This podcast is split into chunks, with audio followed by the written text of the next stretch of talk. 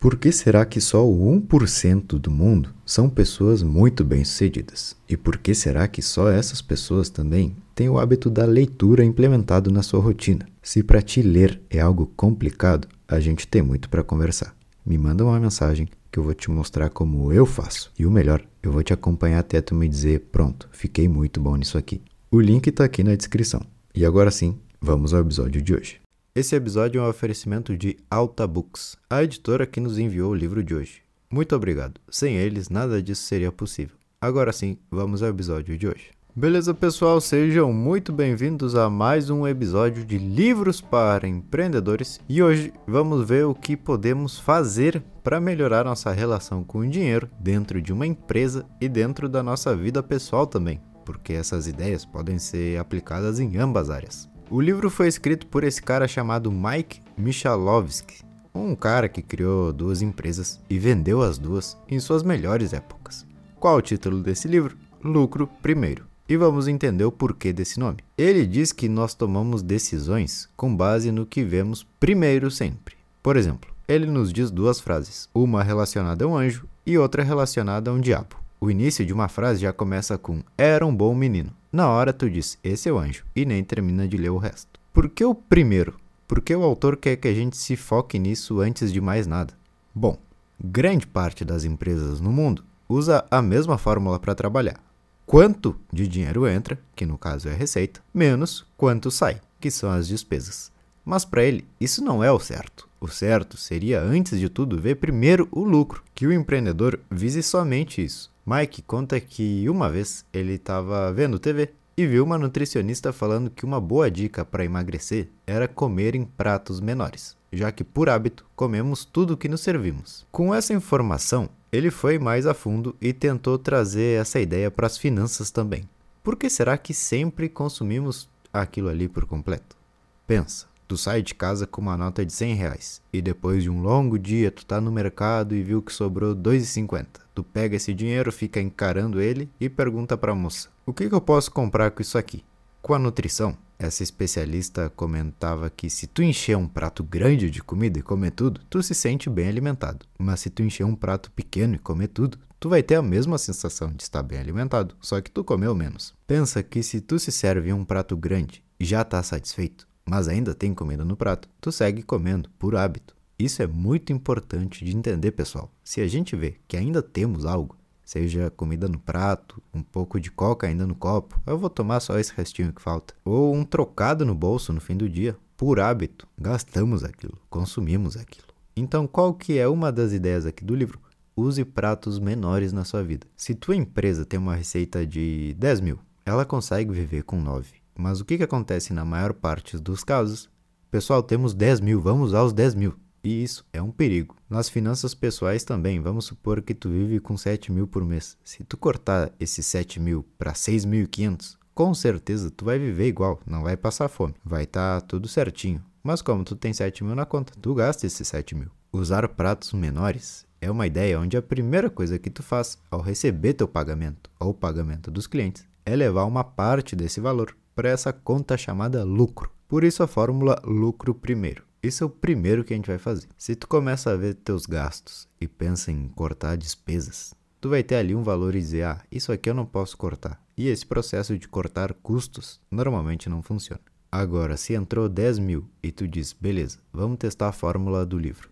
Eu vou tirar mil daqui e vou mandar direto para essa conta que a gente tem chamada lucro. E a gente vai ter que se virar com esses 9. Isso é um prato pequeno. Tu vai ver que não muda nada, mas esse hábito de usar tudo que temos começa a diminuir porque tu vai estar sempre um passo à frente. Basicamente é imaginar o seguinte: recebi menos esse mês. Como a gente vai se virar? Essa é a habilidade de um empreendedor. E se tu quiser usar isso para tua vida pessoal, também é válido. Sabe por quê? Porque tu tá andando no shopping no fim do mês. Abre o aplicativo do celular e vê que ainda tem dois mil. Tu fala, ah, vou comprar alguma coisa.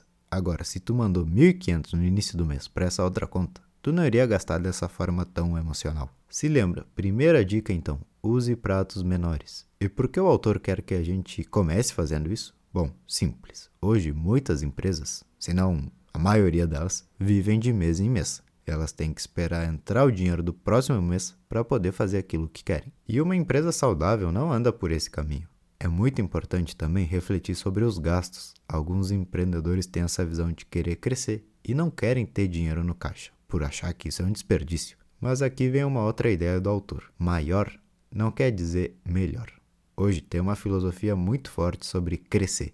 Pessoas são obcecadas por crescer, expandir, aumentar as vendas. Mas o crescimento de uma empresa é só a metade da equação. Mike, o autor, diz que conhece muitos donos de empresas gigantes usando os móveis do jardim para dentro de casa, porque o aperto financeiro é tão grande que economizam em cada centavo. O tamanho da empresa é só a metade, pessoal. Se lembrem disso. Vamos supor que tu entra na academia e vê um cara muito forte, os braços grandes, ombros largos, mas as perninhas dele são que nem a de um grilo. Isso é porque ele só focou em uma parte do corpo, não na visão inteira do que a academia seria. Algumas empresas têm a ideia de que lucro é algo que acontece no fim do ano, no fim de algum tempo específico, que é uma meta a ser batida. Mas não, nada disso.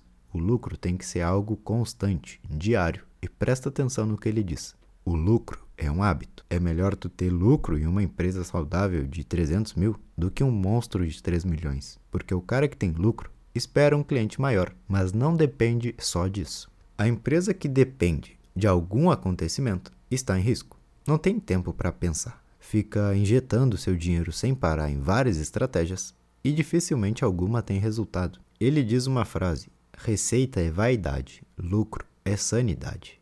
Hoje, principalmente com as redes sociais, as pessoas só falam nisso, é impressionante. Ah, minha empresa faturou um milhão ano passado. Saiba como eu faturei 500 mil na última semana. Enfim, as pessoas se importam muito com receita, gostam de falar sobre isso, mas o negócio não tá aí. Mike conta que foi dar uma palestra no Colorado e, conversando com uma empreendedora, ela disse que estava colocando todo o seu dinheiro na empresa para crescer mais. E Mike começou a perguntar o porquê disso. Ela respondeu: Ah, eu tenho que crescer mais para vender mais. Mike, mais uma vez, perguntou: E por que tu quer vender mais? Até que ela disse: Para ganhar mais. E Mike falou: Ah, é aí que tá o ponto que eu queria chegar. Por que tu não pensa em como ganhar mais hoje mesmo? Lembrem do que a gente falou, pessoal. Lucrar é um hábito. Um cliente recém me pagou 2 mil. Eu pego os 2 mil e penso, beleza, o que, que eu faço com isso? Não, claro que não.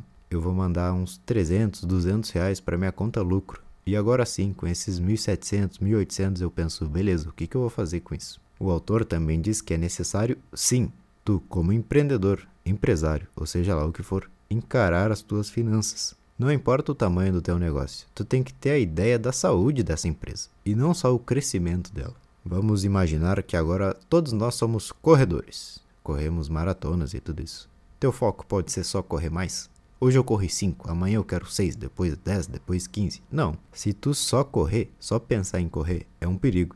Tu precisa pensar também em formas de descansar, de se alimentar e ter consciência de tudo que envolve o mundo da corrida. Para muitos empreendedores, uma empresa se resume a crescer mais. Mas o livro nos mostra que não é só isso. A única maneira de transformar o teu negócio em algo saudável, lucrativo e poderoso é realmente se tu encarar as finanças e ser inteligente com elas. Ele explica a ideia do lucro primeiro como um tubo de pasta de dente. Imagina que tu acabou de voltar do mercado com um tubo cheio. Tu coloca uma quantidade generosa na pasta. Tu coloca uma quantia generosa de pasta na escova.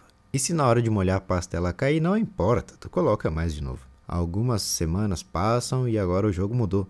Tu só tem um restinho de pasta dentro do tubo. Tu precisa torcer, fazer força, buscar lá no fim do mundo um pouquinho de pasta. E mesmo assim tu consegue escovar os dentes da mesma forma que antes. Quando tu tira o lucro primeiro e se força a viver com menos, tu se força a inovar e pensar mais. Essa é a habilidade que tu precisa desenvolver e, como consequência, todo o teu orçamento vai ser otimizado. Uma pergunta que sempre fizeram para ele era o seguinte: se eu tirar o lucro da minha vista, como eu vou crescer? Bom, na verdade, uma coisa não anula a outra. Quando tu tem números menores, tu vai especular menos, ter mais certeza do que funciona e do que não funciona, e aos poucos tu vai se especializando naquele modelo de negócio que é útil para ti. Ele nos dá o exemplo dos médicos. Existem os gerais e existem os que são especializados. Quando tu se foca no que só dá dinheiro, tu começa a ter mais disso. E um médico cardiologista sabe o valor dele, sabe que algumas cirurgias ali já bancam tudo. E não é como o médico geral que precisa atender todos a todo momento. Para um crescimento maior e mais rápido, tu precisa afunilar o que tu faz e se desenvolver nisso. Mas agora, como é que eu vou descobrir qual que é o serviço ou produto ideal? Fácil. usando essa estratégia do lucro primeiro. Desse jeito, tu tem menos verba para as distrações e consegue se focar no que realmente importa para tua empresa. Outro ponto importante é o de impor um ritmo. Quando eu devo fazer esses aportes de lucro nessa conta que eu nunca vou mexer?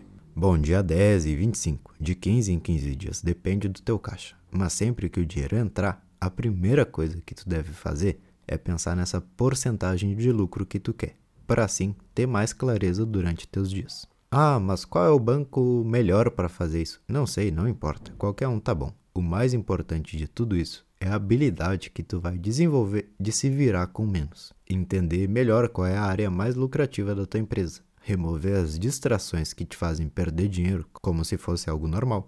E a partir daí, ter um crescimento saudável para tua empresa e para tua vida pessoal também. Crescer é algo muito atrativo. Todos querem crescer e dizer que faturam milhões por mês. Mas quantos desses realmente dormem tranquilo de noite? Quantos desses têm confiança em seus negócios? Quantos desses sabem o que estão fazendo? Poucos. Se tu tem lucro, aprende a se virar com o necessário e para de gastar dinheiro adoidado, o resultado vai ser crescer. Isso é lógico, mas as pessoas invertem o pensamento, pensam, bom, vamos colocar mais dinheiro para crescer mais, para ganhar mais, e no fim das contas estão indo para o lado errado. Começa com uma pequena porcentagem, ser eficiente e lucrativo é muito interessante para ti. É isso que a gente precisa descobrir. E beleza, pessoal, esse foi o livro da semana Lucro Primeiro. O Mike já vendeu duas empresas e hoje ele vive a vida só investindo em outros negócios, implementando essa mentalidade. Então, se tu achou interessante, me diz, manda uma mensagem, o que for. E muito obrigado por ouvir até aqui. Nos vemos em uma próxima de Livros para Empreendedores. Valeu!